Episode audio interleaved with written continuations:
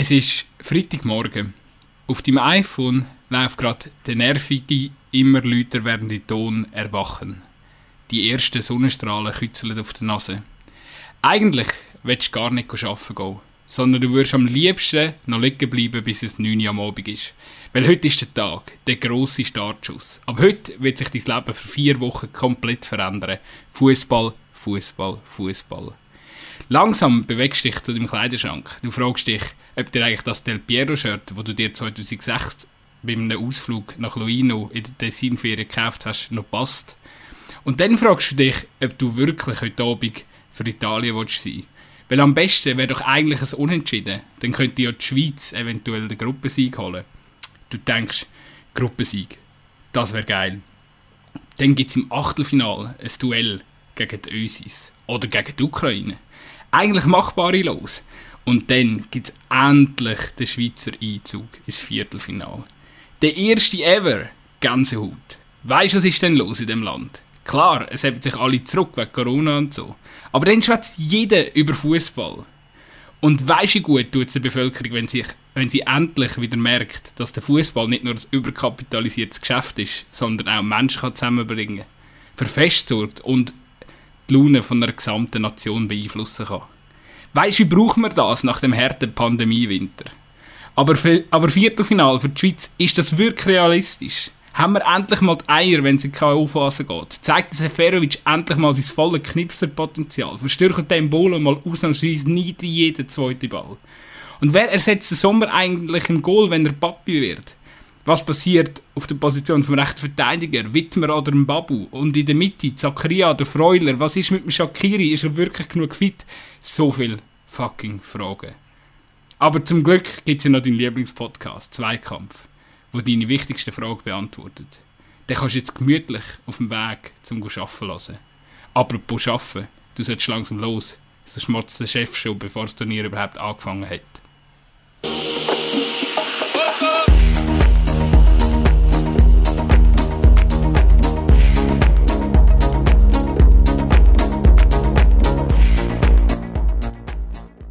So, und damit herzlich willkommen zu ja, der letzten Ausgabe vom Podcast Zweikampf, bevor die EM losgeht am Freitag. Und damit auch Hallo nach Luzern gut sein. Ja, Sali Dümmer. Ähm, hast schon gerade ein bisschen Gänsehaut bekommen bei dieser Einleitung, die wir hier hören dürfen Ich glaube, wir können es bald nicht mehr warten. Auch wenn die Vorfreude wahrscheinlich insgesamt noch nicht so groß ist, aber bei mir kommt sie langsam. Ja, also ich, ich hoffe, dass sie langsam auch bei dir kommt. Es, es geht auch los. Der Einzige, wo, ich bin der Einzige, der auf dem Stuhl hin und her hopst. Nein, ja, grossartig. Ich bin, äh, ich bin hyped. Ich bin hyped, wie schon vor einer Woche auch. Und ähm, kann es kaum erwarten, dass es am Freitag losgeht. Ja, so ist es. Und eben, das Coole ist ja schon auch, dass die Schweiz jetzt mal in der Gruppe A ist und dass es eigentlich gerade mit dem Eröffnungsspiel kannst du schon sagen, hey, das hat schon Einfluss auf die Schweizer. Ist natürlich auch noch cool. Absolut. Und vor allem, dass, äh, ja, eben, meistens ist so, es braucht ja, so eine EM braucht eigentlich eine Anlaufzeit. Und meistens, wenn das erste Spiel von der Schweizer da ist, dann geht es richtig los. Und äh, dann merkst du auch, dass wirklich so ein bisschen ja, äh, dann, dann, dann, dann äh, fiebern auch deine Nachbarn mit, die sonst kein Interesse an Fußball haben. Äh, und das äh, ist doch wunderbar. Und ich glaube, dann, äh, bereits ab dem Samstag ist dann die EM im, im, ganzen Land so ein richtig äh, lanciert. Ja, das ist so. Und eben, wenn man natürlich gegen Wales gewinnt, dann kann man auch eine kleine Euphorie verursachen. Ich bin mir noch nicht so ganz sicher, ob der Spielplan ein Vor- oder ein Nachteil ist für die Schweizer. Wenn sie gewinnen, logischerweise vor. Ähm, wenn sie verlieren, ähm, settet, dann könnte es halt auch schon relativ schnell sehr, sehr schwierig sein. Ähm, ich glaube, grundsätzlich ist es nicht schlecht, wenn man gegen den einfachsten Gegner oder vom Papier einfachsten Gegner als erstes spielt. Ähm, weil von vielen international, auch gerade äh, Türkei wird von vielen zum Beispiel übrigens auch als äh, Keimfavorit gehandelt, also nicht jetzt ein Keimfavorit auf, gerade auf den Titel, aber so als Überraschungstipp, der eben gar nicht mehr so überraschend ist, so wie wir es wie lange alle Belgier als Europameistertitel haben, dann eigentlich ist es gar nicht mehr so überraschender Tipp gewesen. Ähm, und es gibt relativ viele Fußballexperten, die ich das ein bisschen mitbekommen habe, weniger in der Schweiz natürlich, aber mehr so im deutschen Raum und so, die sagen, hey, Türkei, auf die muss man im Fall auch gehen. Ähm, und darum ist es natürlich super wichtig, dass die Schweiz gegen Wales sich mit einem Sieg startet, danach gegen Italien Finale kann kommen Und wenn man dort das Unentschieden holt, ist man eigentlich schon durch. Weil ähm, durch das, dass der dritte weiterkommt, ist man mit vier Punkten, ist man im Normalfall, wenn nicht alles völlig verrückt läuft in dieser Gruppe, ist man dann eigentlich schon mal weiter und dann ist das Türkei-Spiel dann vielleicht auch gar nicht mehr so wichtig. Ähm, und wenn es gut läuft gegen Türkei, kann man dann vielleicht sogar noch mehr holen. Wir sind da schon völlig, oder ich bin da schon völlig am äh, fantasieren, was da passieren kann. das ist wie mit dem Intro. Du bist jetzt schon in dem Modus, so alles hier alles studierst du mal durch. Aber es ist ja Fakt, oder? Also ich glaube, ähm, es ist wirklich, es finde ich noch lustig, es heisst immer, dass die vier besten Gruppen Dritten weiterkommen, aber eigentlich ist es einfach, dass die zwei schlechtesten Gruppen Dritten nicht, eigentlich muss man es so um erklären, oder? Und eben darum, vier Punkte sieht schon relativ... Ja, wahrscheinlich auch drei. Man, also man hat die Situation gehabt, 2016 mit dem gleichen Modus, dass Portugal mit 300 weitergekommen ist, das heisst mit drei Punkten und einem ja, neutralen Goalverhältnis jetzt in diesem Fall. Und ich glaube, wenn du drei Punkte und ein positives Goalverhältnis hast, solltest du eigentlich schon weiter sein. Also, da müssen wir einfach, ja, wir müssen einfach ehrlich sein. Meine, der erste Match gegen Wales, der, der, der, muss, der muss sitzen. Und nachher kann man, äh, kann man auch ein bisschen mit Selbstvertrauen in die zwei tendenziell schwierigeren Spiele reingehen. Und darum glaube ich schon auch, dass, äh, dass das äh, ganz okay so ist, wie das aus, ähm, so wie es jetzt für die Schweizer ausgelegt ist. Trotzdem, ja, bezüglich der, der Türkei, ich bin ja da letztes Mal auch noch an, angeschnauzt worden, ähm, oder negatives Feedback bekommen, weil ich, ich habe die Mannschaft, glaube ich, jetzt alt gemacht. Es ist eben wirklich das im Fall nicht so. Das wollte ich auch noch ansprechen, dass, das, dass wir dort einfach auch schlecht vorbereitet sind vielleicht. Ah, das glaube ich nicht. Nein, das kann, das kann unmöglich kann sein. Kann nicht sein, gell? Nein, aber es ist, also, wir kennen ja einzelne Spieler schon von dieser, äh, von dieser Nationalmannschaft. Das ist natürlich kein Geheimnis, dass wir jetzt nicht wahnsinnig viel, äh, also außer mal eine Zusammenfassung, äh, haben wir natürlich nicht wahnsinnig viel gelesen über die Mannschaft, aber ich glaube, so wie ich inzwischen ähm, in diesen ganzen Vorschauen äh, gesehen oder mitbekommen habe, ist es halt schon einfach, äh, also A ist es glaube einfach eine sehr gute Mischung. Ähm, klar, sie haben den, den 35-jährigen Mittelstürmer, wo, wo wahrscheinlich auch, ja, eben, ähm, so wie man, wie man bei Lille jetzt zum Beispiel mitbekommen hat, wo, hat ja dort eine sehr wichtige Rolle gehabt bei, bei dem Meistertitel und ich nehme an, er wird, äh, wird, wird, wird der Nationalmannschaft ebenso eine, eine sehr wichtige Rolle haben, aber ich glaube, sonst ist das Team schon ein recht guter Mix ähm, zwischen Jungen und, und, und Routines. Ja, was vor allem extrem krass ist, wenn man noch mal ein bisschen schaut, was die für Saisons gespielt haben. Also die kommen alle ähm, ich kann wirklich fast durch das ganze Band sagen, mit ihr Stelle anschauen, die kommen alle aus einer Top-Form. Die haben zum Teil, auch, eben auch der 35-jährige Ilmaz hat eigentlich seine beste Saison gehabt, ever. Ähm, und das trifft auf sehr viel zu. Das trifft auch von Hakan Canalonu zu, zum Beispiel, der eine sehr gute Saison gespielt hat. Ähm, und noch andere ähm, auch zum Teil jüngere Spieler drin. Und das ist eben schon, ich glaube, das, das kann natürlich helfen, wenn du da so ein mit ein Rückenwind reinstartest, auch mit einem gewissen Selbstvertrauen. Ähm, ich habe bei den Türken, aber das ist vielleicht jetzt auch ein bisschen Klischee, bei den Türken immer das Gefühl, es ist eine extrem launische Mannschaft. Äh, das heißt, wenn es mal läuft, dann läuft es. Und dann passiert einfach das, was an der WM 2002 passiert ist, wo sie ins äh, Halbfinale vorgestoßen sind. Ähm, wenn es aber nicht läuft, dann läuft es einfach auch nicht, äh, kann ich mir vorstellen. Ähm, und ja, es ist natürlich die Frage, wie, was für, für die wir werden sehen. Aber ich glaube, dass es alles mit Rückenwind kommt und so, äh, habe ich eben schon das Gefühl, dass die schon äh, rechte Knacknuss sind ähm, für die Schweizer und die Italiener sowieso. Und darum eben ist das Wales-Spiel einfach so wichtig, auch wenn natürlich Wales ähm, auch der eine oder andere dabei wo man wo ein bisschen shooten kann. Ähm, namentlich natürlich auch der Gareth Bale, der tatsächlich in den letzten Monaten zum Teil das ein oder andere gutes Spiel wieder drin hat. Aber eben, das ist eigentlich ein ja, der, der, das Spiel musst du jetzt einfach gewinnen, wenn du da, ja, wenn du da weiterkommen Und sonst wird also natürlich ist nachher noch nichts verloren. Eben, mit drei Punkten kann man je nachdem schon weiter sein oder ist man eigentlich ziemlich sicher schon weiter, wenn man einigermaßen ein anständiges Goalverhältnis dabei hat. Das heisst mindestens ein neutrales. Aber ja, es ist natürlich schon so, dass Wales das vom Papier mit Abstand einfachste oder mit Abstand der einfachste Gegner ist und das halt darum, dass es schon einfach ein sehr, sehr wichtiges Startspiel wird sein. Ja, ich glaube einfach noch schnell, um das Thema rund um die Türkei abzuschließen. Also eben die WM-Quali, wo ihnen, das hat sie eigentlich gezeigt, oder? Ich meine, sie haben das letzte auch Holland 4-2 geschlagen, gegen Norwegen 3-0 gewonnen und äh, dann aber gegen Lettland nur 3-3 gespielt. Also das äh, zeigt schon auch, dass ähm, also sie, sie haben sicher eine sehr gute Verfassung ähm, und sie können die Schweiz definitiv schlagen, aber ja, eben, ich glaube, ähm, wer 3-3 wer, wer gegen Lettland spielt, kann auch verlieren gegen die Schweiz. Also äh, verstecken muss sich ja die Nationalmannschaft, ähm, die Schweizer Nationalmannschaft definitiv nicht. Ja, das ist ja so. Das ist ja so. Eben, also ich glaube einfach, dass es für die Schweiz super wäre, wenn vor dem Türkei-Spiel eigentlich es nur noch darum geht, welchen Rang das man hat, aber nicht mehr darum geht, ob man weiterkommt oder nicht. Ich glaube, das wäre ein, das wäre eine gute Ausgangslage. Das wäre definitiv äh, der, der, der, der Case, den wir uns wünschen. Genau. Ja. Jetzt haben wir. Ich weiß, wir sind ja schon. Wir sind ja eigentlich schon viele Sachen durchgegangen in, in unserer letzten Vorbereitung. Es gibt doch noch so, so zwei, drei, zwei, drei Geschichten, die ich äh, gerne mit dir anschauen würde.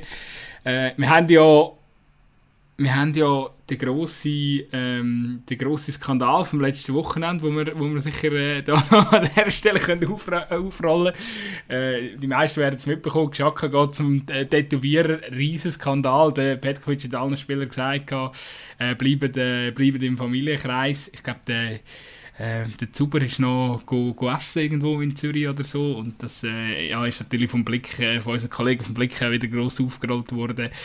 Ähm, Ah, ich, ich, ich, ich, ich lasse es Stich schwätzen. Gutzi, was haltest du davon? Ja, mir ist es im Fall irgendwie egal. Es tut mir leid, aber mir ist es irgendwie einfach egal. Also, ja. Ähm, also so es ist wieder EM, es ist wieder, es ist wieder Turnier. Ja, so Sachen sind plötzlich wieder von der höchstmöglichen Relevanz, oder? Ja, ja, ja. Aber irgendwie, irgendwie finde ich jetzt das auch nicht besonders tragisch. Also ich, ich habe einen Kommentar gelesen, der Xhaka muss abgesetzt werden als Captain. Hat jemand kommentiert auf irgendeiner Plattform? Also ich habe ich ha das gut gefunden von Dominik, äh, Dominique Deville, äh, wo äh, quasi einen Post gemacht hat, oder wahrscheinlich auch in einer Sendung, äh, dass der Chaka sich ja nur äh, Nationalhymne tätowiert hat, dass er sie sich kann merken kann. Dann wäre wahrscheinlich der gleiche wieder glücklich, wenn das so wäre. Weißt du, ich finde einfach, äh, ich muss vielleicht schnell anzubrechen. Ähm, ich bin einfach ganz ehrlich, wenn der Xhaka, der ist gerade nochmal Vater geworden und hat sich so Namen tätowieren lassen, wenn ich richtig informiert bin, von, von den Töchtern. Und ich meine, lieber lässt er sich die, aus, aus meiner Sicht, lieber lässt er sich die Namen tätowieren. Meine Güte, geht jetzt halt das Risiko ein, das eventuell könnte Corona auflesen und und und.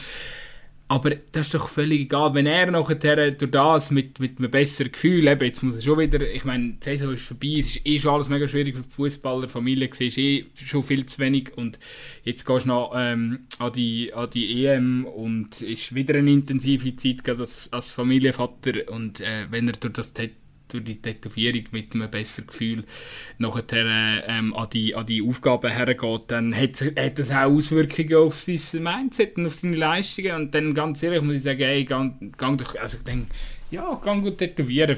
Ich denke, für ihn hat das eine grosse Bedeutung gehabt. Und ja, meine Güte, eben am Schluss kommt es wahrscheinlich, ja, es ist dann schade, dass jetzt äh, so ein Drama daraus wird, aber äh, ja, ich finde, man, man kann es auch immer von zwei Seiten sehen. Ja, definitiv. Aber irgendwie, irgendwie die Diskussion, die lässt mich auch einfach kalt. Das ist wieder so ein bisschen Skandal aufpauschen über etwas, wo ich jetzt, ja, keine Ahnung. Ja, das ist ja wieder damals, wo, wo der Graben, der, was ist das, der, der Graben zwischen den Auslandschweizer und Schweizer, was angeblich, wow, die Diskussion voll Leid, wirklich so ein Leidsthema irgendwie.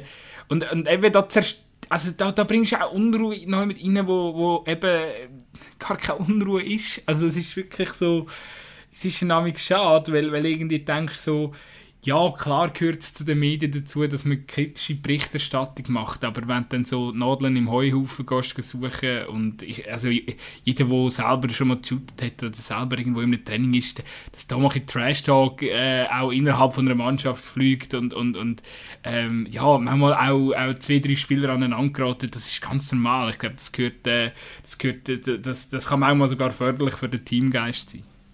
Absolut. Ähm, weißt du, das würde ich jetzt noch gerne. Wir tun jetzt einfach mal an Petkovic sagen, was wir aufstellen. Findest du das eine gute Idee?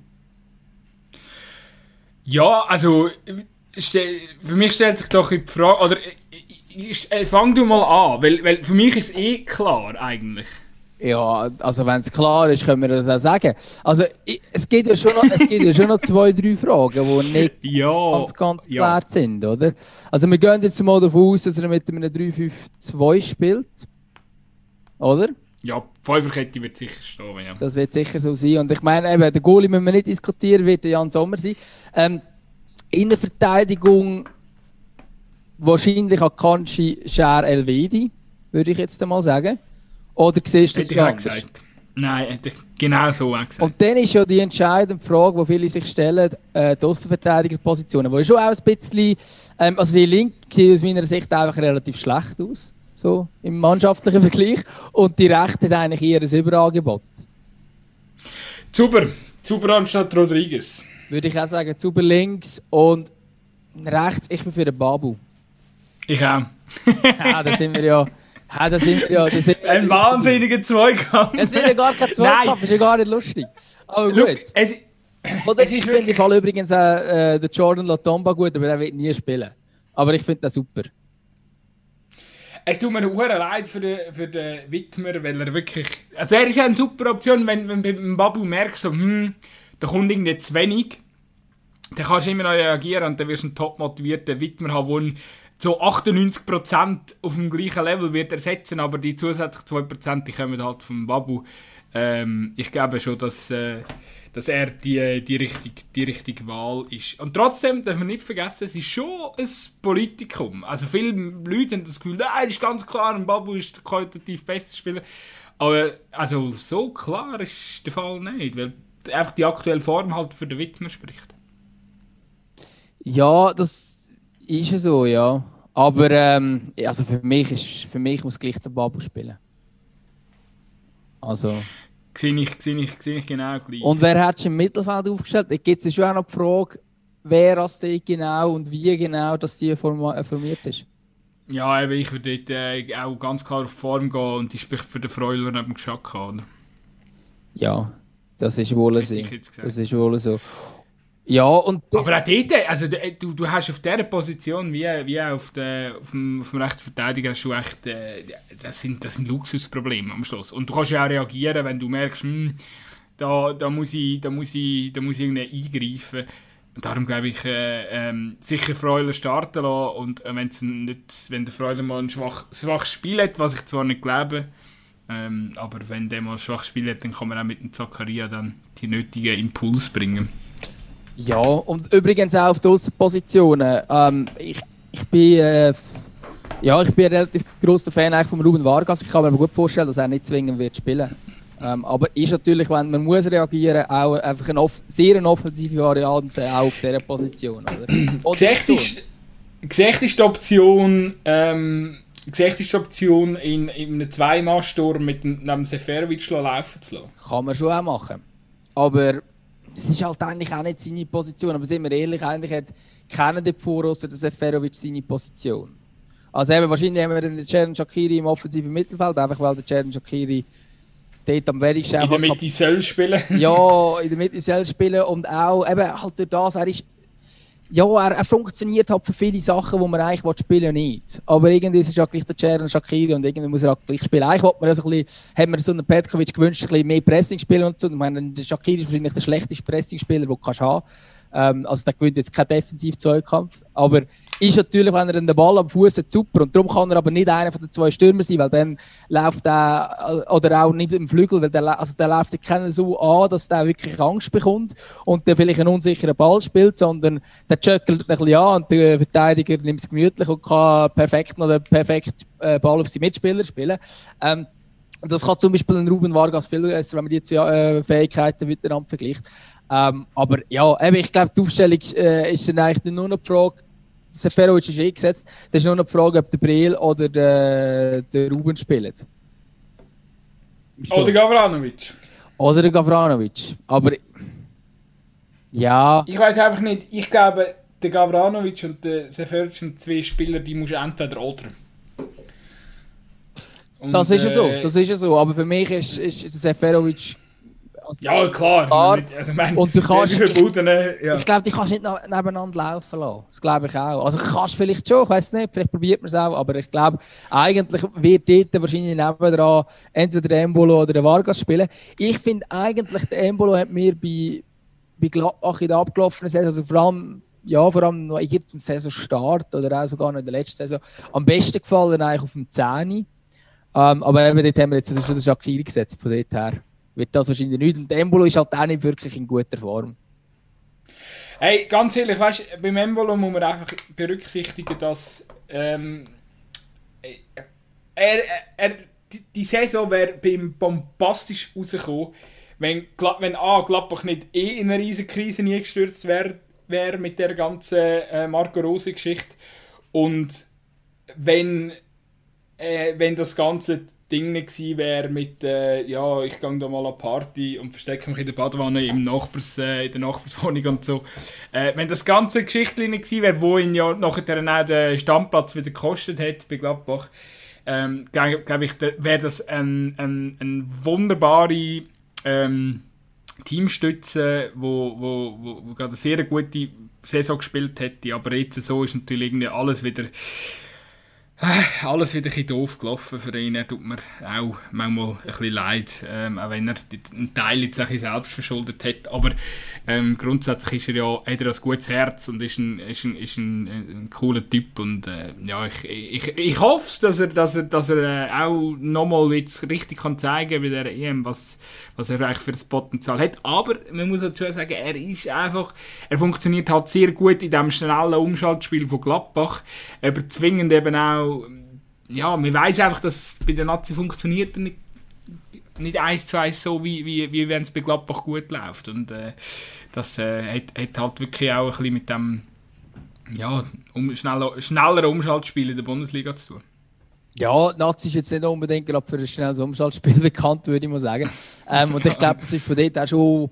Ja, eben, er, er ist eigentlich meistens dann wirklich stark, wenn er auch etwas mit Tempo kann machen kann und so weiter. Das gilt übrigens auch für Dennis Zakaria. Ich finde, der also der, der ist in eigentlich allem gut, aber ich finde, das hat man bei Gladbach zum Teil gesehen, dass er auch, also der hat zum Teil auch irgendwie fast noch offensiver gespielt, irgendwie, ich glaube als Flügel hat er sogar gespielt oder irgendwie so. Und es hat aber gleich funktioniert, weil er einfach super schnell auch ist ähm, und, und auch dort funktioniert hat, oder? Ähm, und das fehlt jetzt natürlich auch in dem Fall. Ja, wer haben wir noch? Ich finde natürlich, der Christian Fasnacht hat sich jetzt ein bisschen Fokus gespielt mit seinen Goal gegen Liechtenstein. Gut, sind wir ehrlich, der Fass ist, äh, ist, der ist Weltklasse, oder? Der typ, äh, ich glaube auch super, super Lösung, um äh, zum mal noch die, die letzte halbe Stunde jetzt zu bringen. Und also, der, dass der, der bringt das nötige Selbstvertrauen auf jeden Fall mit. Also im, eben im Vergleich zum Zakaria oder zum Embolo, wo, wo, wo schwierige Spielzeiten hatten, äh, glaube ich, dass, dass der, der, der, Fasnacht, äh, ja, der strotzt nach so einer Saison wahrscheinlich nur so von Selbstvertrauen. Und ich traue dem eigentlich schon zu, dass der, dass der noch zu einem wichtigen Spieler von diesem Team kann, kann werden. Aber äh, ja, die Frage ist, wie beim Ruben Vargas auch, kommt er gibt ihm der Petkovic die, die Spielzeit, die er verdient hat? Ich weiß es, weiss es nicht. Ja, ich weiß es nicht. Ich befürchte es, ich befürchte es nicht. Er kommt mit mehr Selbstvertrauen als irgendein Admir Media oder so. Also weißt du, wenn er, also klar, also dass er in der Startelf steht, das glaube ich sicher nicht, aber die Frage ist dann auch, wie tut man wechseln und ich habe mir eben, ich habe so das Gefühl, ja, da kommt halt wieder der Medi rein, ähm, da kommt am Schluss der Emilson Fernandes einfach so, obwohl er bei Mainz nie gespielt hat. Also das ist zum Teil, also das ist jetzt einfach so ein bisschen meine Bedenken, die ich habe. Vielleicht kommt es aber auch nicht so aus mit dem Wechsel. Das werden wir dann alles können analysieren. Ähm, ich glaube, wir werden auch während äh, Euro fleissig podcasten, vielleicht sogar noch ein bisschen dichteren Takt, als wir es bis jetzt gewöhnt sind. Aber ich glaube, das ist noch nicht in Stein gemeißelt. Ich, ich, also die mich nimmt Hörer wissen ja inzwischen, wie gut wir immer organisiert sind. Drum. Oder wie langfristig. Mich, mich, mich, mich, mich, mich nimmt es Wunder, gut, wo du, wo, wo siehst du so den, den, den, wo siehst du so den Schlüsselspieler oder die Schlüsseloption, wo, wo man sagt, ja, anhand von dem wenn das funktioniert, gibt es eine gute EM für die Schweiz. Und wenn es nicht funktioniert, ähm, dann fliegen wir zu schnell raus oder gehen im Achtelfinale gegen Dänemark raus oder weiß ich nicht was. Aber wo, weil für mich ist es, zum, zum vielleicht gerade anfangen, da kannst du noch überlegen, aber für mich ist es eindeutig äh, Haris Seferovic, weil ich das Gefühl habe, der Mann ein Sursee, wenn er endlich seine, seine Knipsenqualitäten, die er in dieser Saison wieder unbestritten zeigt, der Durchschnittskönig portugiesischer Liga, Benfica Lissabon, äh, glaube 22 Buden gemacht. Wenn er, also eben, da sind wir wieder beim Thema Selbstvertrauen, aber wenn er die Ball rein zimmert, wo er, wo er, wo er muss zimmern, dann sehe ich, ähm, sehe ich die Schweiz sehe ich die Schweiz wirklich als, als, als viel gefährlicher Gegner äh, als, als, als, äh, ja, als jetzt manche Prognosen äh, anders behauptet hätte. Aber eben, ich glaube, das, äh, für mich ist das so eine, so eine absolute Schlüssel, Schlüsselposition. Ja, Oder Schlüsselspieler. Für mich ist es im Fall, für mich ist es im Fall gleich auch der Cerdan Shakiri, weil ähm, also natürlich gibt er recht mit dem Haris Ferovic sicher auch, wenn er endlich kann knipsen kann, weil er bis jetzt in jedem äh, grossen Turnier schlecht gespielt. Das Shakiri ist eigentlich anders, der ist eigentlich immer zwischen den Turnieren schlecht in der Schweizer Nazi oder schlecht. Also einfach gemessen an den Erwartungen, die man einfach an ihn hat, oder? Ähm, und an den grossen Turnier hat es dann meistens aber gleich können liefern. Also meine dort, wo man gemeint hat, WM 2014, ja, pff, ist jetzt also noch nichts gewesen. Dann macht er einfach drei Buden gegen Honduras. Gegen Serbien macht er auch das entscheidende Goal.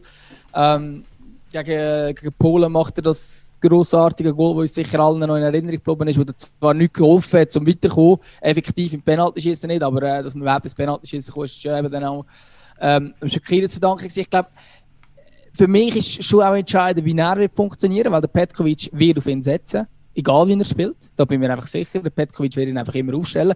Und wenn der Shakiri schlecht spielt, dann ist er einfach nicht so viel wert, weil er eben halt nicht ein Spieler ist, wo ähm, also es gibt sehr viele Offensivspieler und dazu ist eben so ein Brill Embol oder Ruben Vargas oder so. Bei denen kann es auch mal nicht laufen, aber die können einfach durch, ihre, durch, die, durch die Aggressivität, die sie auch ins Spiel reinbringen, durch ähm, den Gegner unter Druck setzen, durch das Pressing, das sie aufziehen können, ähm, durch ein hartnäckiges Mühsam sein, das ist ja der Haris Seferovic kann das auch. Ähm, die können auch dann etwas helfen und sich quasi wie in ein Spiel reinkämpfen, wenn es nicht läuft. Das kann der Jaden Shakiri weniger. Der Jaden Shakiri hat das Tabenfüßchen und wenn das funktioniert, dann ist er Weltklasse, das wissen wir alle. Wenn das aber nicht funktioniert, dann ist er eben halt in diesen Sachen ist er eben un deutlich unter dem Durchschnittsniveau von dieser Mannschaft. Ähm, und dann funktioniert, also dann funktioniert er einfach nicht. Und dann hast du quasi einfach einen Spieler, wo, wo nicht funktioniert auf dem Platz, wo sich aber auch nicht wirklich reinkämpfen kann, wo aber quasi muss spielen, weil er halt einfach gewisse Qualitäten, die alle anderen nicht haben. Ähm, und darum ist ja, darum ist, äh, finde find ich, find ich das eine recht entscheidende, äh, recht entscheidende Position im Ganzen, oder? In dem ganzen Konstrukt, wie er wird funktionieren. Und der andere, eben, ich meine, klar, das sind jetzt die offensichtlichen, die ich anspreche, aber ich mache es halt gleich. Das ist halt natürlich der Granit Xhaka, oder? Wo, wo, wo ich hoffe, dass er jetzt halt auch ähm, so funktioniert, wie er in der Nazi meistens funktioniert hat. Im Club eben nicht immer.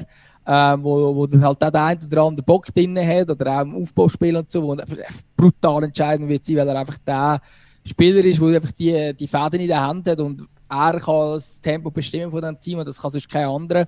Ähm, und ich glaube, für mich sind das schon die entscheidenden ähm, Stellen, oder? Und natürlich brauchen wir dann noch einen Jan Sommer, wo, wo funktioniert äh, hinten innen, aber für mich sind es schon ein bisschen die und natürlich, also ich gebe dir recht, wenn Haris Seferovic endlich mal top, dann haben wir auch mal endlich einen Stürmer, wo, wo funktioniert an einem grossen Anlass und das wird sicher auch helfen.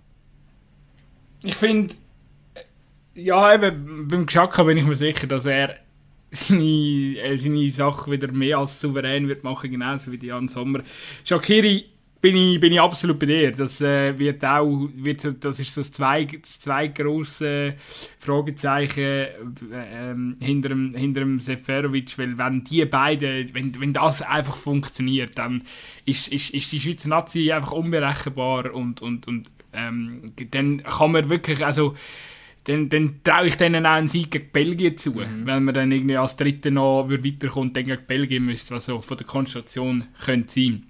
Und ja, bezüglich, ja, also, das stimmt, das habe ich auch unbedingt loswerden. Heute eben, schockiert tut mir auch, auch wahnsinnig äh, irgendwie leid, jetzt wieder in der Vorberichterstattung wieder, wieder, äh, ja, was da wieder, äh, was, was man sich da wieder muss anlassen. Ich meine, klar, er spielt bei Liverpool keine tragende Rolle, aber hey, ich meine, er ist ein Schweizer Spieler, er spielt beim teuersten fucking Kader von der ganzen Welt. Das Kader hat 1 Milliarde Gesamtwert und dort ist der Shakiri eine ein, ein, ein beliebte Ergänzungsoption vom Klopp und es ist ganz klar, dass ähm, äh, also ich glaube, das hat ja auch jeder im Verlauf seiner Karriere gemerkt. Er ist, er ist ein riesiger Spieler, aber er ist halt jetzt nicht äh, er, er, ist jetzt halt nicht in der Top 11 von Europa. Ähm, das, äh, ja, weiß nicht, eben dort, äh, eben vielleicht die fehlen halt noch ein paar Prozent und äh, das, das muss man akzeptieren, aber trotzdem ist er, hat er immer wieder die Momente, wo, wo er zeigt, dass er Weltklasse ist und da, manchmal habe ich das Gefühl, geht auch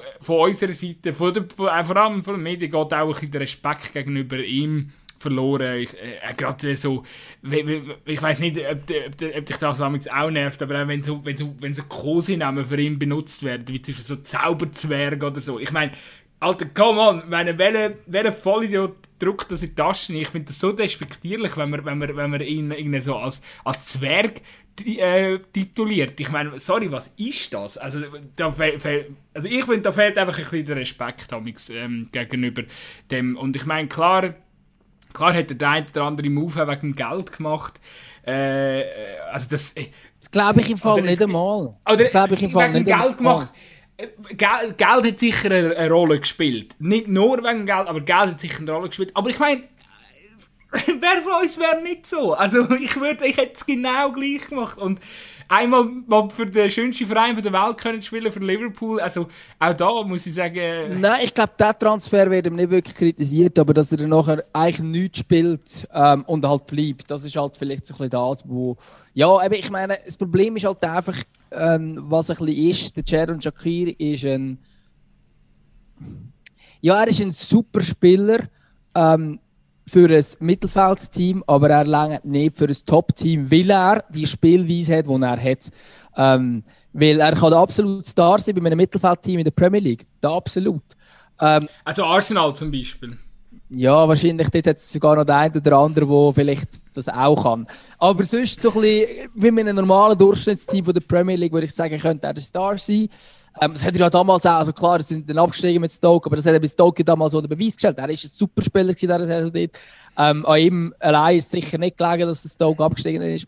Und ich glaube, das Problem ist einfach, mit seiner Spielweise längert es dann nicht für einen absoluten Top-Club, weil dann halt eben äh, die anderen Spieler, die dort auf seiner Position oder ähnliche Fähigkeiten, also die Fähigkeiten, die er hat, haben die plötzlich alle, oder von den Offensivspielern alle, aber sie können halt noch mehr, sie sind auch physisch besser, sie sind halt zweikampfstärker und so weiter und so fort. Und darum halt einfach schlicht besser, oder?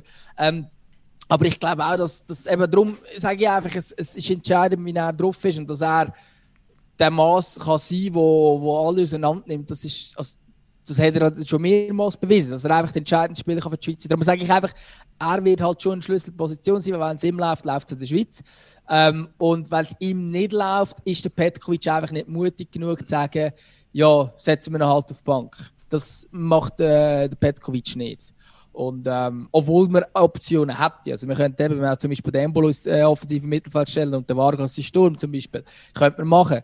Oder der, der Gavranovic eben noch auflaufen lassen. Ja, oder wir nehmen den Zakaria neben den Freuler und den Geschacke. Voilà. Genau, aber man hat ja eigentlich sehr gute Optionen, um den Shakiri auch rauszulassen, aber das wird nicht passieren. Und aus dem Grund glaube ich, dass es entscheidend wird sein, wie der Shakiri drauf ist an diesem Turnier. Und, und trotzdem ist es für ihn jetzt auch nochmal eine Möglichkeit, um zu sagen, Jungs, schaut, ich kann im Fall shooten. Natürlich. Auch wenn ich da bei Liverpool nur äh, ähm, jedes zweite Spiel 10 Minuten Einsatz bekomme. Aber äh, ja, und das glaube ich, das wird ihn, das wird ihn auch enorm nochmal antreiben und dann äh, gibt es einen guten Transfer im Sommer und äh, dann ist der Shakiri wieder auf der, auf der Karte. Ich, äh, ich wünsche mir einfach an dieser Stelle, an noch loswerden, ein bisschen mehr Respekt gegenüber ihm. Ähm, der geht mir auch ein bisschen verloren. Mhm, mhm. Das ist es so.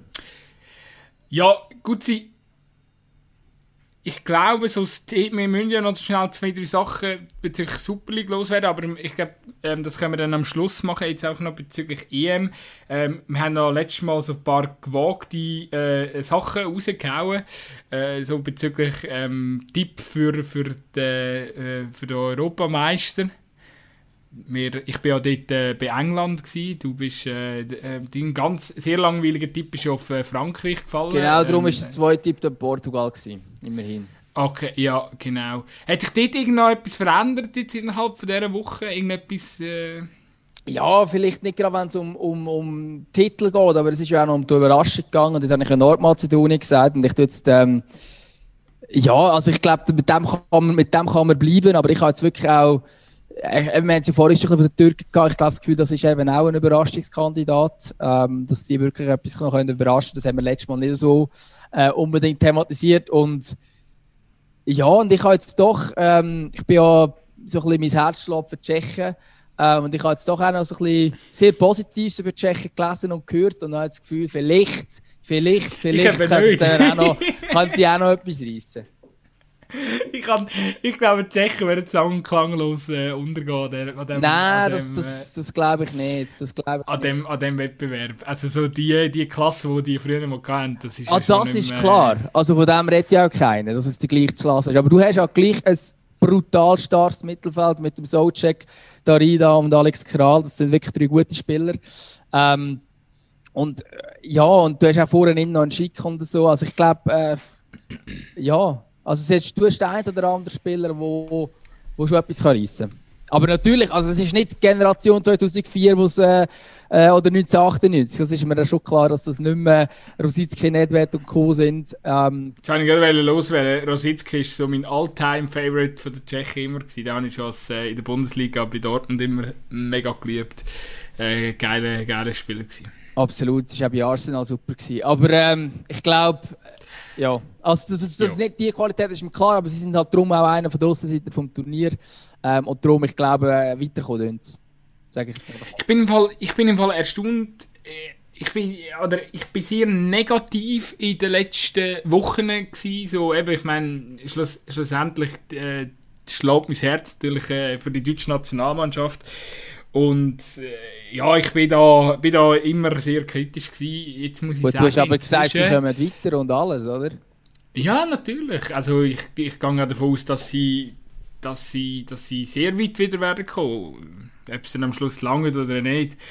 Ja, äh, wenn man die Gruppe übersteht, das haben wir jetzt äh, schon ein paar Mal gehört, dann ist alles möglich.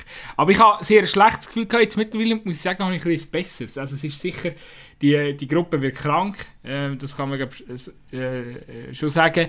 Ähm, aber, aber eben, wenn du eben am Schluss äh, vielleicht so Unentschieden holst gegen Portugal oder Frankreich äh, und einen Sieg holst äh, gegen Ungarn, dann also es äh, trifft ja auf Frankreich oder Portugal zu, aber dann kannst du ja immer noch gut weiterkommen. Und äh, ja, nein, ich habe einfach so ein das Gefühl, jetzt mit der Option, dass zum Beispiel Kimmich auch ähm, auf die rechte äh, auf die rechte Verteidigungsposition rausgegangen ist, damit er äh, nicht äh, der Gündogan und der Kroos konkurriert auf dem Sechser finde ich, das hat äh, das jetzt mega gut harmoniert und ja, einfach, äh, klar, jetzt haben sie da 7-1 Lettland weg. Ja, ich würde das eben noch nicht als äh, Gradmesser äh, anschauen. Das ist, äh, das ist nicht der Gradmesser, ist klar.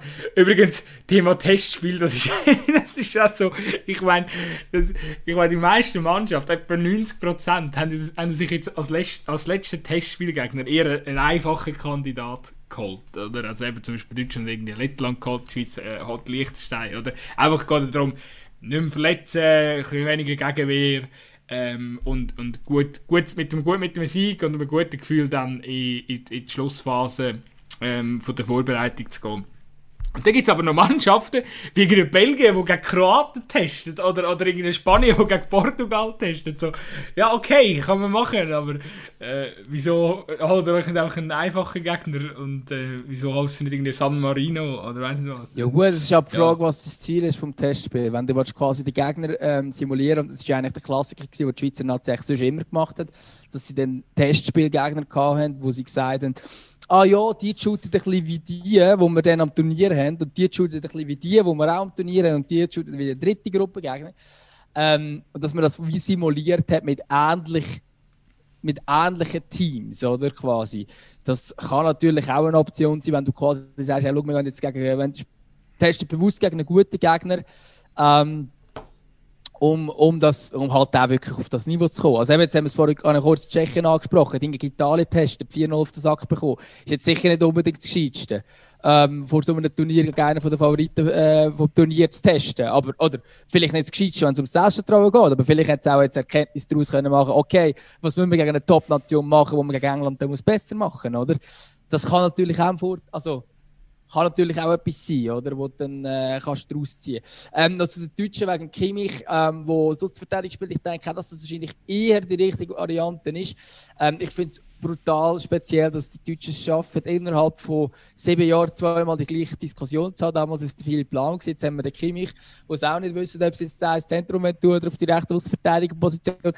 Ich glaube, ja, ich bin mir nicht ganz sicher gegen Top-Nationen, ob es wirklich sinnvoll ist, ähm, ihn als Außenverteidiger aufzustellen. Einfach, weil Kroos und Gündogan sind beide sehr offensiv denkend. Also nicht Gündogan noch ein Stückchen offensiver als der Kroos, aber auch der Kroos ist ein Achter und kein Sechser.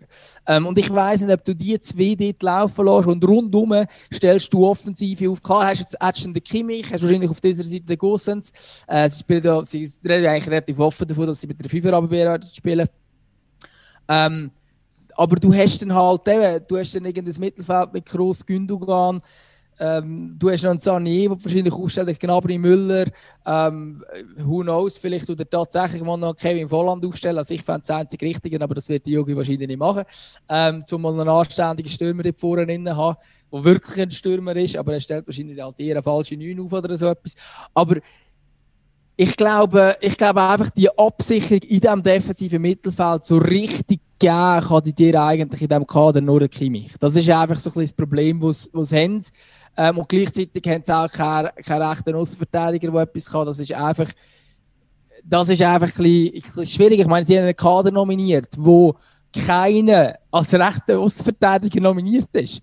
Das musst du dir mal vorstellen. Also wenn du quasi die Stammposition aufschreibst, hat keiner von diesen RVD, sondern irgendetwas anderes. Ähm, und das ist halt einfach, das ist halt einfach nicht unbedingt so clever, oder?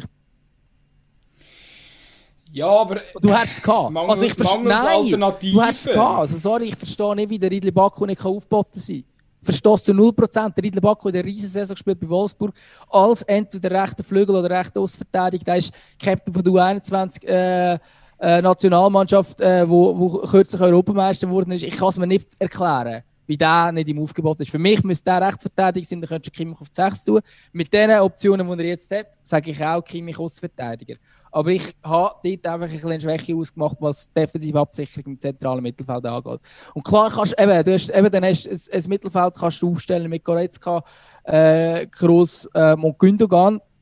Es sind einfach alles Achter.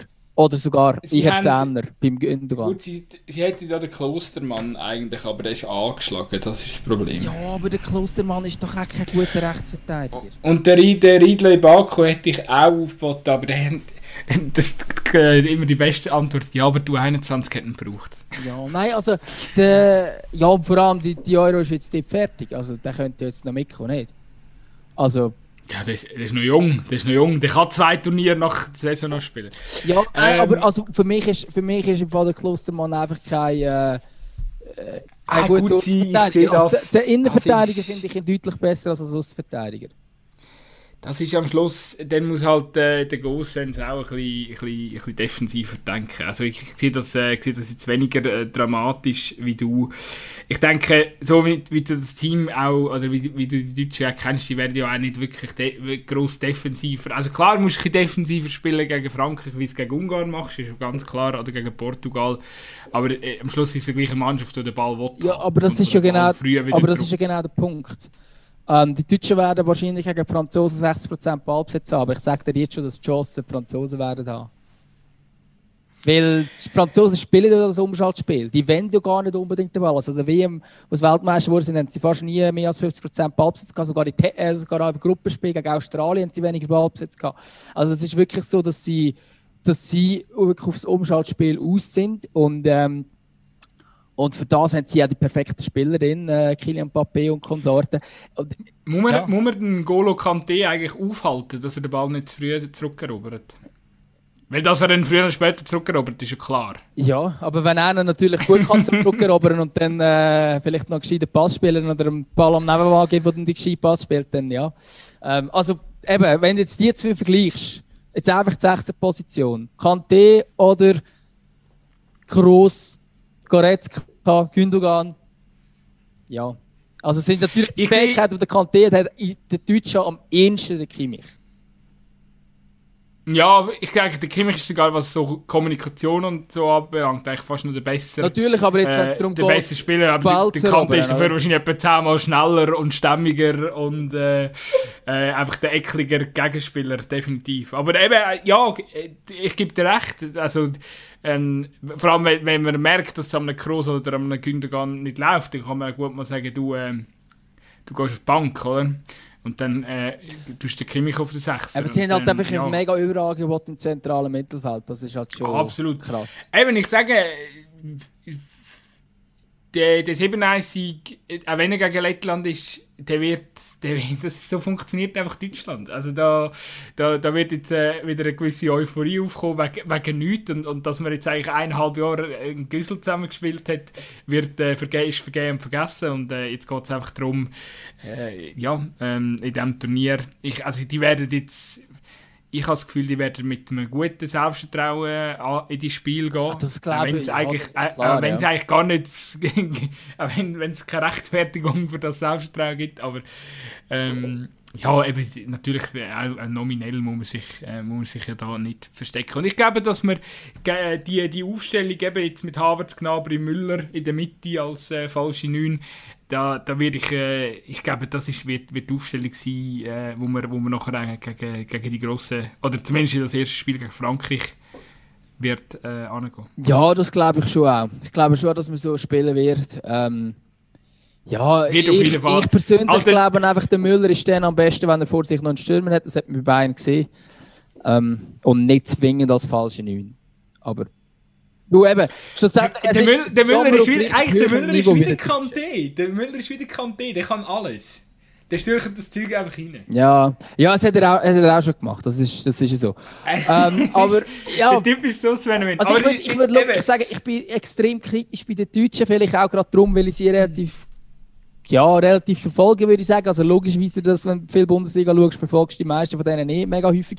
Ähm, und ja, und, und halt einfach auch, weil die Gruppe ist halt einfach so schwierig. Das ist einfach, also klar, wahrscheinlich kommen am Schluss alle drei weiter und alles ist easy. Peasy, wenn Deutschland hoch Ungarn schlägt zum Beispiel, dann ist gut.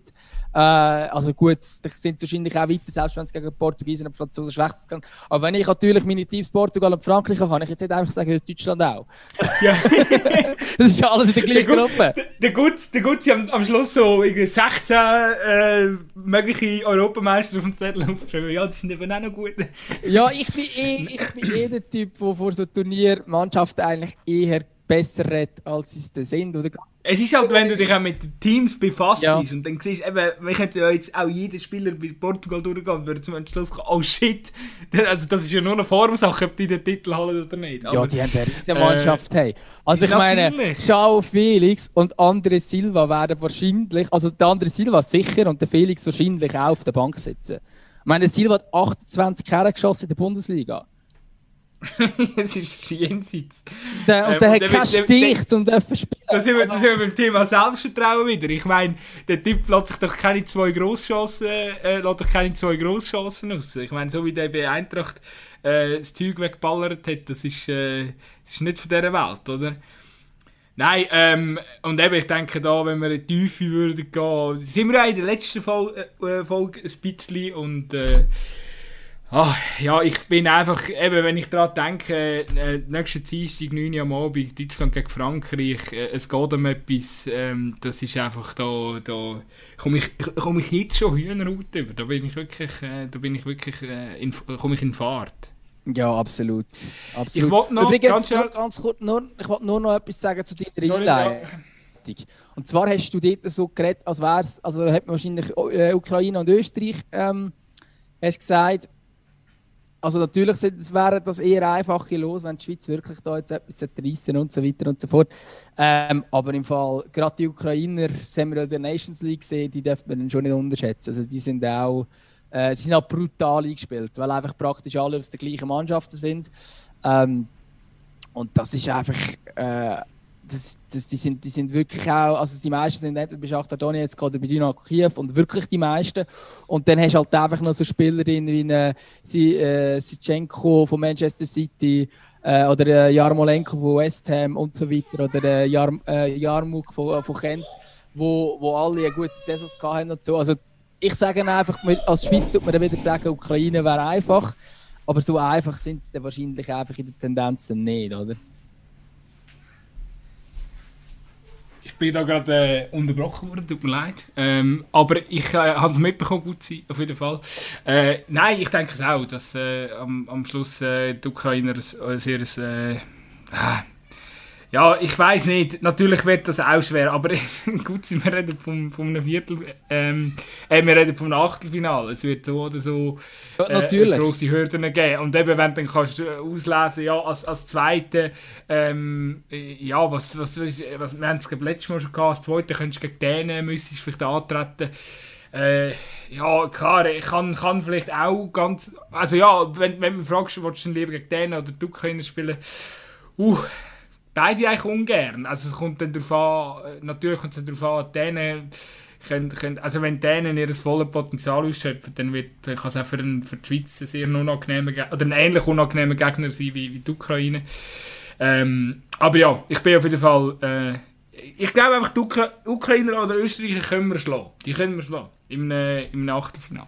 Also, so meine, eben, ja, ja. wenn die Schweiz Gruppensieger wird, dann, glaube ich, man muss sich ja, auch nicht natürlich. verstecken gegen so Mannschaften. Nein, natürlich, natürlich. Ich habe jetzt nur so gedacht, so ein bisschen, und eben auch die Österreicher, klar, bei denen ist das Problem einfach, dass es äh, die irgendwie so ein bisschen sind, ähm, wie wenn ein Spieler zum zum HSV kommt, die sind super im Club und nachher wechselt es quasi ins Nationalteam und jetzt sind sie irgendwie nicht mehr.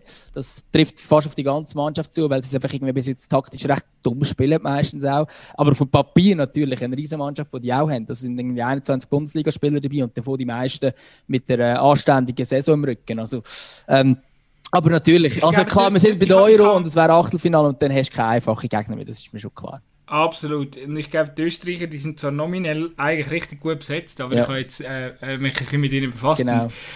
ich glaube, sie bringen äh, nicht wirklich das richtige Spielsystem her, wo, wo ihren Qualitäten gerecht wird. Das ist äh, recht umstritten. Also ich, ich, kann, ich kann vernahmen, österreichische Fans sagen recht äh, skeptisch, was der Erfolg von ihrer Nationalmannschaft anbelangt. Und das erstaunt, wenn man äh, die Spieler anschaut, wo, wo dann in dieser Startformation ähm, stehen. Ja, definitiv. Aber, also es ist ja dort, äh, also eben, ich meine, die, die verstehen überhaupt nicht, wie sie zum Beispiel können Sascha Kalajdzic äh, einbinden im Sturm vorne, wo einfach wie viel Goal hat er geschossen in der Bundesliga? Auch ein guter Schwede. Ja, oder? so 16 oder so. Und, und, und sie schaffen es nicht, so einen Stürmer irgendeiner, also der findet es auch nicht. Und der, der muss ja eigentlich nur mal einen Flanker auf seinen Kopf spielen und nachher macht das Kopfgoal. Und der David Alaba muss einfach immer im zentralen Mittelfeld spielen, obwohl er dort mit Abstand am schwächsten ist, verglichen, wo er sonst könnte spielen ähm, Und der hat schon Sabitzer nebendran, der eigentlich auch Leader sein von diesem Team, aber er darf wie nicht so richtig, weil der Alaba dann Majestätsbeherrschung hat. Also das scheint so ein bisschen viel im Team auch nicht so ganz zu stimmen, weil eben die Leute nicht auf diesen Positionen spielen, wo sie wirklich gut sind. Ähm, und gerade in diesem Kader von der Österreicher wäre es eigentlich nicht nötig, dass du müsstest die Spieler einstellen, die einfach gerade Lust haben, sondern halt dort, wo am besten gebraucht werden. Und man hat ja andere gute zentrale Mittelfeldspieler anstatt dem Alaba. Absolut. Äh, ich glaube, das größte Problem von Sasa Kalajdzic ist, dass er, äh, dass er keine Flanken bekommt von Borna Sosa. Natürlich. Ja, der ist jetzt weder Deutscher noch Kroat, oder? Soviel ich weiß.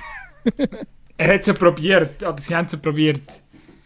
Äh, dass er, dass er äh, der Deutsche. Nein, aber das ist, doch noch für also das ist peinlich. Aber ja. Das ist peinlich, was die gemacht haben. Sorry, ich muss doch die, das Zeug richtig lesen. Dass die Nation nicht mehr wechseln kann. Ich meine, er ist jetzt völlig verarscht.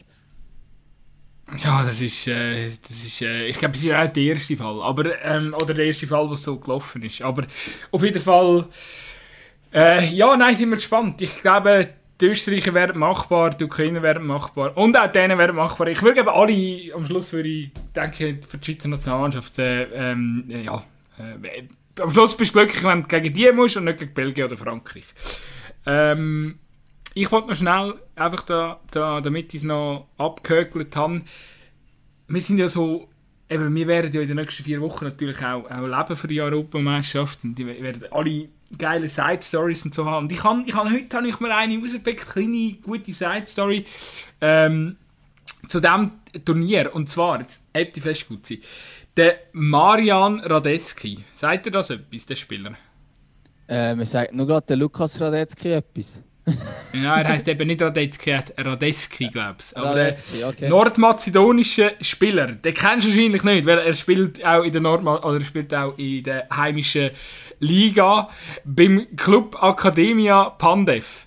Ähm, und Pandev sagt wahrscheinlich etwas, ja. weil das ist ihr Starplayer, oder? Und das, das ist, ist, geil. Das ist jetzt richtig geil.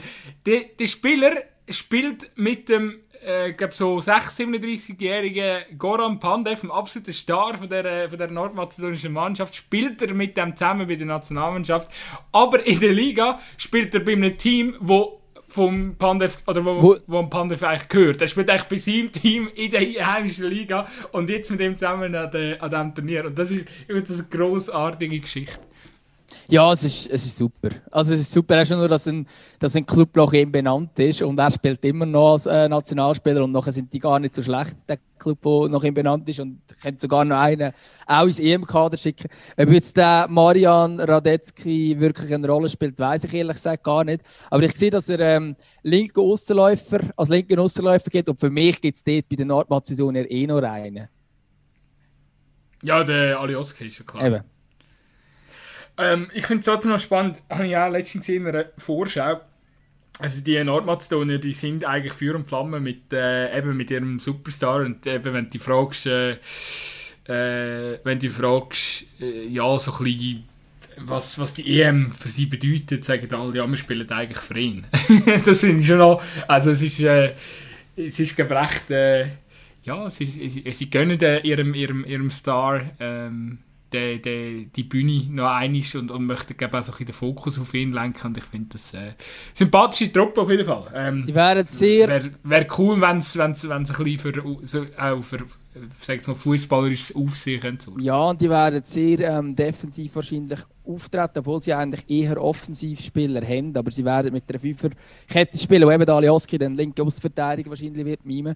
Ähm, und eben, die, wenn man, man kennt ja Alioski, der, der, der bei Lugano war ja damals im Sturm. Gewesen. Also von dort her natürlich mit Offensivpotenzial, aber ich glaube, die können da sehr gut hinten reinstehen. Wird für diese Nation wahrscheinlich auch recht mühsam sein. Das wird, äh, das wird so sein. Sie haben ja schon Deutschland geschlagen in der WM-Quali, von dem her Stimmt, stimmt, stimmt. Äh, dass es kann funktionieren ähm, ist ja, äh, hat man ja da, damals gesehen. Äh, ja, ich glaube, Thema EM, wir müssen noch schnell zu der Super League kommen. Ähm, sofern es von deiner Seite nicht, äh, nicht, mehr, nicht mehr hat.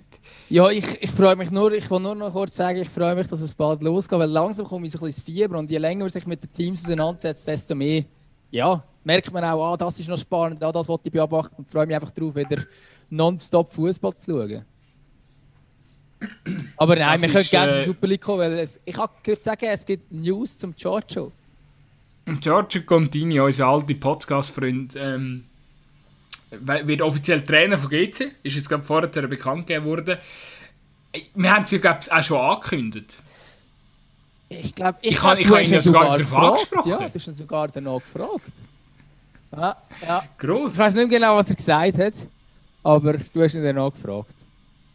Ja, aber man sieht es einfach. Ähm, Jungs, hört unseren Podcast, empfehlen uns weiter und dann ihr wisst Bescheid. Und die, die äh, die Folge mit dem Contini noch nicht gelesen haben und das Gefühl haben, ah ja, aber jetzt ist ihr nicht mehr los und irgendwie ist es nicht mehr spannend, bitte hört die Folge. Vor allem jetzt auch alle GC-Fans draußen, die die Contini-Folge noch nicht gelassen haben, wenn ihr etwas erfahren über euren neuen Trainer, dann unbedingt die Folge hören, weil ähm, er hat sehr viel Spannendes erzählt, wo jetzt auch nicht, nicht mit Losen selber zu tun sondern so grundsätzlich, wie er tickt und so weiter und so fort. Und ich glaube, um ein bisschen verstehen, wenn es eine gute oder schlechte Wahl ist, ähm, von eurem neuen Trainer, könnt ihr doch die Folge hören und auch alle anderen, die GC-Fans oder keine GC-Fans sind, können natürlich die Folge auch noch hören. Ich habe gerade gesehen, ich habe am 11. Mai um einen GC-Fan geschrieben, ähm, also ich habe dann von ihm Nachricht so bekommen, ähm, wird äh, geschmissen. Ähm, und dann habe ich äh, am 11. Mai ihm darauf geantwortet, Bühne frei für Giorgio Contini. Und das ist, ich weiß gar nicht, 11. Mai haben wir ihn dort schon gehabt. Auf jeden Fall, ja, also ich glaube, oh, ich glaube, das ist... Äh, es ist das einzige, einzige also es ist das Beste, was jetzt, jetzt passieren kann, weil ich meine, er kennt sich aus mit dem, mit dem System, wenn man dem so kann sagen, oder er ist sich die, er ist sich eine sehr spezielle Konstellation schon gewöhnt, oder, dass zum Beispiel eben jetzt auch äh, Führungspositionen so auch schnell mal austauscht werden Das hat er bei Lausanne nicht schon erlebt. Und äh, dass man eben Anweisungen auch ähm, mal von international bekommt und so. Also ich glaube, dass, dass er sich so, die, so gewisse Mechanismen oder so gewisse Mechanismen ähm, schon gewöhnt ist, dass er bei Lausanne das schon mal erlebt hat. Und ich glaube, sonst, äh, ja, aus Sicht von von, von, äh, von, den, von den Besitzern von GC ähm, ist es sicher auch gut, dass man schaut, dass man einen hat, wo, wo, wo Handwerk, oder weißt du, die Liga kennt, wo die Spieler kennt, wo die Mannschaft kann einstellen, weil er schon lange Trainer in dieser Liga ist. Ähm, ich glaube, das ist wichtig und äh, darum kann ich den, sehe ich den Schritt wirklich eigentlich als äh, sehr einen, einen guten, ja, ja, also da, kann ich dir, da kann ich dir nur recht geben. Ich glaube, einfach, äh, was, was er bewiesen hat, ist jetzt wirklich letzte Saison mit Lausanne, wo neue Spieler eingestellt worden sind, wo, wo er zum Teil selber nicht kennt. Die sind dann einfach im Training gewesen, äh, von Nizza. Und ich glaube, eine ähnliche Situation könnte es bei GC geben mit Wolverhampton, dass der plötzlich mal einen Wolverhampton holt. Der, der macht kurz einen Zwischenstopp in Wolverhampton, landet dann nachher gerade in Zürich und der heisst, Kollege, da, der muss spielen. Ähm, und das dann halt, eben das hat er zum Beispiel bei Lukas Dacunia ähm, bewiesen, der Giorgio Contini, der dann für ihn eine Position gefunden hat, der gesagt hat, äh, wir, sollen dich zwar als Flügelspieler ausbilden, aber eigentlich bist du eher ein offensiver Mittelfeldspieler in unserem Konstrukt und dort hat er schlussendlich Top-Leistungen gezeigt ähm, und ist sicher besser ausgebildet jetzt auch für Nizza in Zukunft. Und ich glaube, das ist genau das, wo er, wo er bewiesen hat, dass er das kann, dass er mit sehr jungen Spielern, mit un... Ähm, ja, mit grossem Talent, aber noch ungeschliffenen Diamanten kann umgehen und sie vielleicht halt noch ein bisschen mehr schleifen, dass sie dann tatsächlich zu einem Top-Club, wo sie eigentlich gehören, die können funktionieren. Das hat er bewiesen. Ich glaube, von dort her ist es sicher clever, dass man so einen nimmt, wo halt eben das Konstrukt in dem Sinne, wenn man so nennen schon ein bisschen kennt. Ähm, ja, ob man es gut oder schlecht findet, dass das Konstrukt so ist, ist ein anderes Thema, aber ich glaube, er ist sicher der richtige Trainer dafür. Und äh, darum, äh, ich mag es ihm, auch wirklich gönnen. Nicht nur, weil er jetzt bei uns Gast war, sondern auch, weil er wirklich gute Arbeit geleistet hat. Bei Lausanne immer so ein bisschen äh, öffentlich eigentlich hat, ja, daran zweifelt worden ist, ob er der richtige Trainer ist und für das er gleich noch einen Moment lang geblieben ist. Ähm, und ich habe das Gefühl, bei GC scheint es jetzt so, als hätte man jetzt so das Vertrauen in ihn äh, und dass man ihn arbeiten und das, das, dann kommt das gut. Eben, das Einzige, was ich, was ich mir wirklich erhoffe, ist, dass nicht äh, die gleichen äh, oder dass es nachher nicht wieder ähnlich abläuft wie bei Lausanne. Weil, eben, also ich meine jetzt zuletzt, es hätte eigentlich keinen Grund gegeben, um seinen Vertrag nicht zu verlängern. Äh, es, wird, es wird wahrscheinlich, äh, ja, eben, es wird wieder zu tun haben mit, mit der Ineos Partnerschaft Nizza Lausanne, dass wir dort irgendwie noch aus dem eigenen Konstrukt platzieren kann sein, äh, könnte eventuell auch negative Auswirkungen auf Lausanne. Mal schauen, wie das nächste Saison so wird, aber das ist ein anderes Thema. Äh, ich glaube, GC wird, äh, sehr, wird sehr gut äh, funktionieren können unter dem Giorgio Contini. Ich habe übrigens auch noch recht lustig gefunden, dass ähm, heute getitelt worden ist Chinesen mit Schweizer Lösung. Äh, Giorgio Contini wird Trainer bei Dings. Es ist immer so, das ist so, das ist auch Zürcher Medien wo immer wieder betonen dass das GC von China geführt wird. Weil ich so, ich meine, über Lausanne schreibst du ja auch nicht Engländer, weil eigentlich müsste ja dann Lausanne nicht als Engländer betitelt werden, weil ja Ineos, ähm, der Gründer von Ineos ist, ist, kommt aus London, der Radcliffe. Also der, und der schnurrt ja auch niemand von Engländern, wenn, wenn, wenn man es über Lausanne hätte.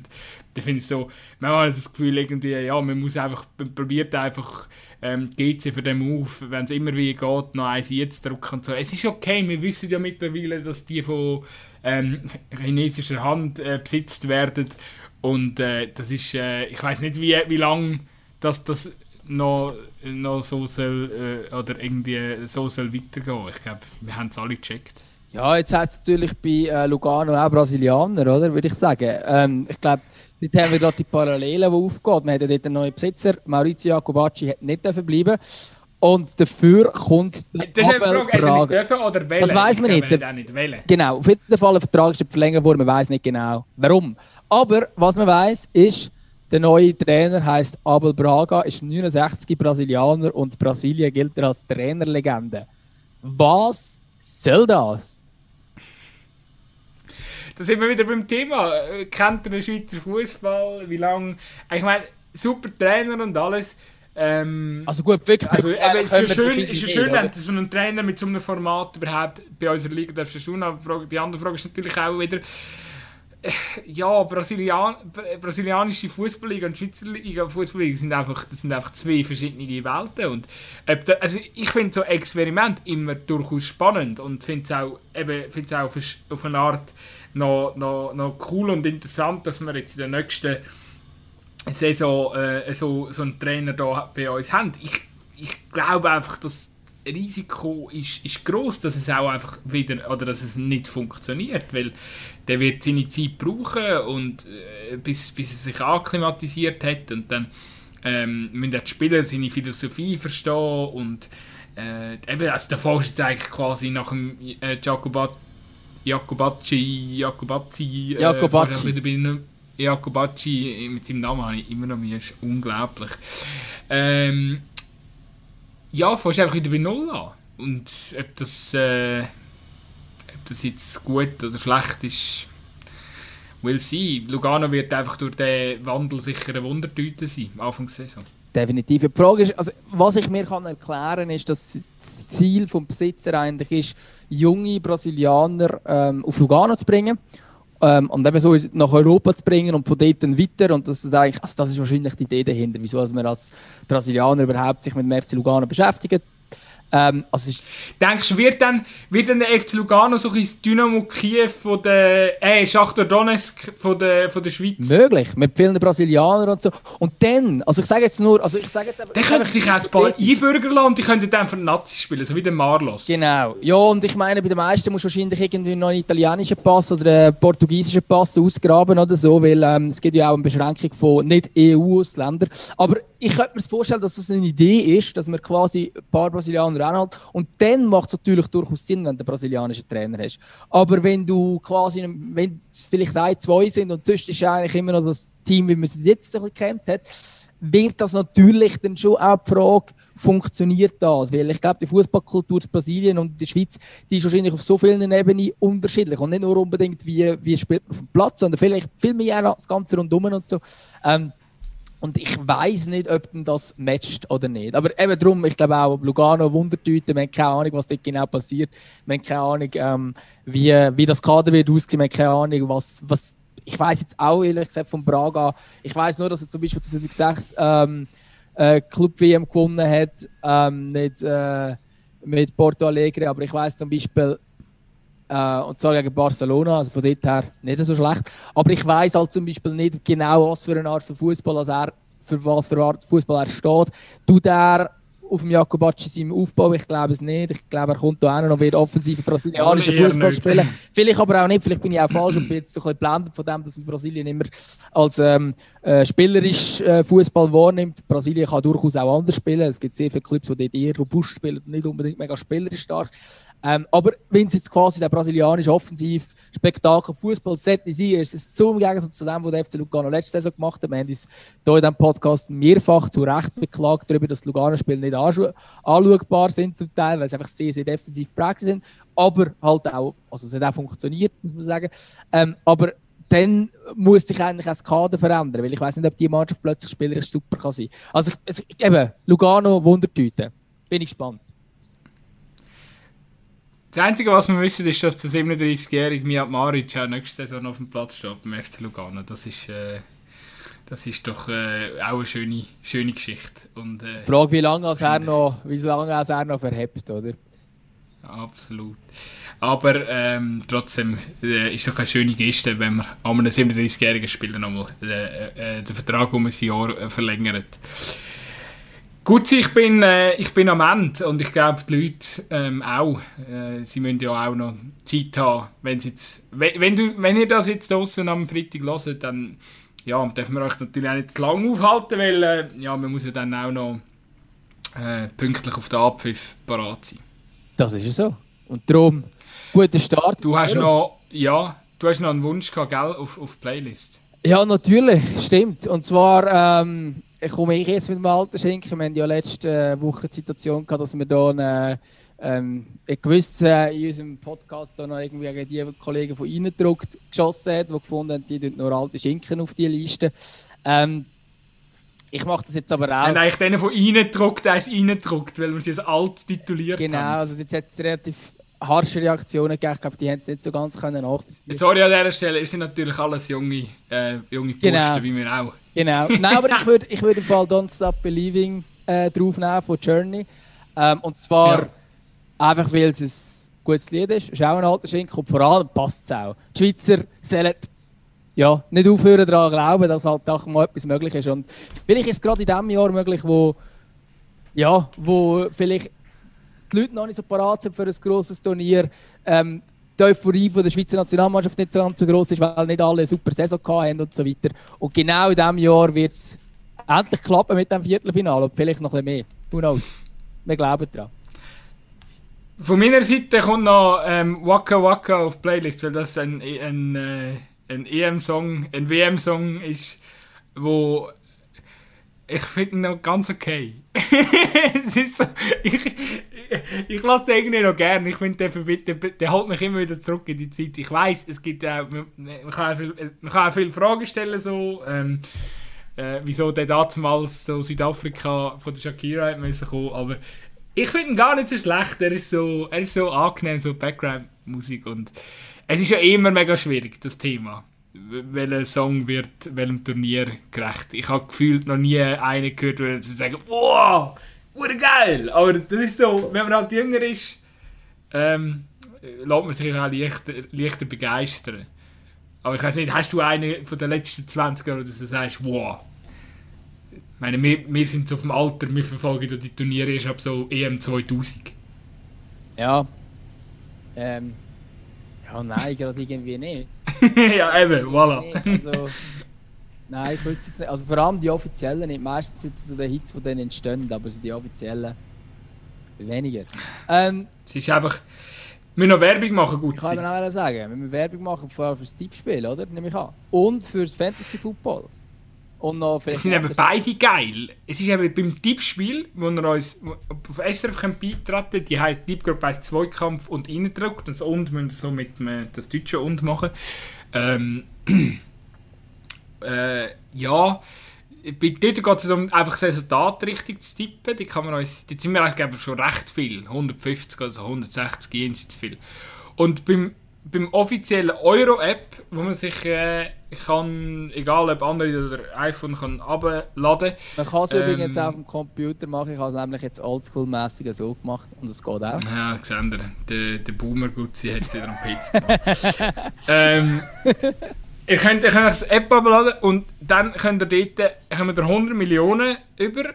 Ja, eigentlich noch recht viel. Und dann könnt ihr euch so ein bisschen eure Mannschaft zusammenstellen. Was mich gestört hat an dem die Transfermärkte sind ja also alles andere als realistisch.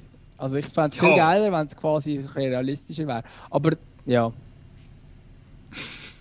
Also dann bräuchte ich irgendwie so eine Milliarde. Ja, wahrscheinlich, ja. ja, auf jeden Fall könnt ihr euch dort euch ein Dreamteam zusammenstellen und je nachdem, wie dann die einzelnen Spieler performen, während der EM kommen ihr dann Punkte über für jeden Spieltag quasi. Also, oder ja, für jede Runde wahrscheinlich. So müsste es funktionieren. Ja, für jede Runde. Also, und dann werdet ihr halt innerhalb von dieser Liga, anhand von diesen Punkten, werdet ihr, ähm, sind dann auch vorne dabei. Und ich glaube, dort haben wir noch recht Potenzial. 17, 18 sind in unserer Liga. Ähm, ja, kommen wir doch dort vorbei. Äh, Fantasy über das Euro-App ähm, ist wirklich easy zum Handeln. Ähm, ja, wir sind noch wegen der Preise, ähm, wir organisieren noch etwas, da kann man sicher gespannt sein, kommt im Verlauf, vielleicht können wir schon in der nächsten Woche, in der nächsten Podcast-Ausgabe mehr dazu verraten. Genau, also und sonst gibt es sicher ganz, ganz viel Raum und Ehre, wenn man da vorne ist, in einer Tippgruppe. Händedruck, Schulterklopfen, Eben, bis jetzt jetzt 150, ich glaube, da kommt noch der eine oder andere dazu, jetzt, äh, gerade am SRF-Tippspiel und ich glaube, äh, ja, wenn man dann äh, da vorne ist, hat man natürlich schon gerade ein bisschen Ego, weil es sind ja alle selbstständige Fußballexperten. Ich bin ja recht gespannt, wie wir werden tippen. Da bin ich, also, ob irgendetwas von dem, was wir tippen, wird ansatzweise gut sein. Wahrscheinlich nicht. Aber darum ist es ja geil, wenn er besser tippen als wir. Das ist, äh, das ist definitiv so. Ich bin durch, ich habe ich hab mein Zeug durch. Ich bin jetzt eigentlich, mich, mich jetzt eigentlich nur noch auf den DM vorbereiten und äh, freue mich schon, wenn wir dann nächste Woche über die ersten Resultate können, äh, schnacken gut sein. Absolut. Ich würde sagen, das ist es. Macht's gut und einen guten Start. Guten Start. Tschüss.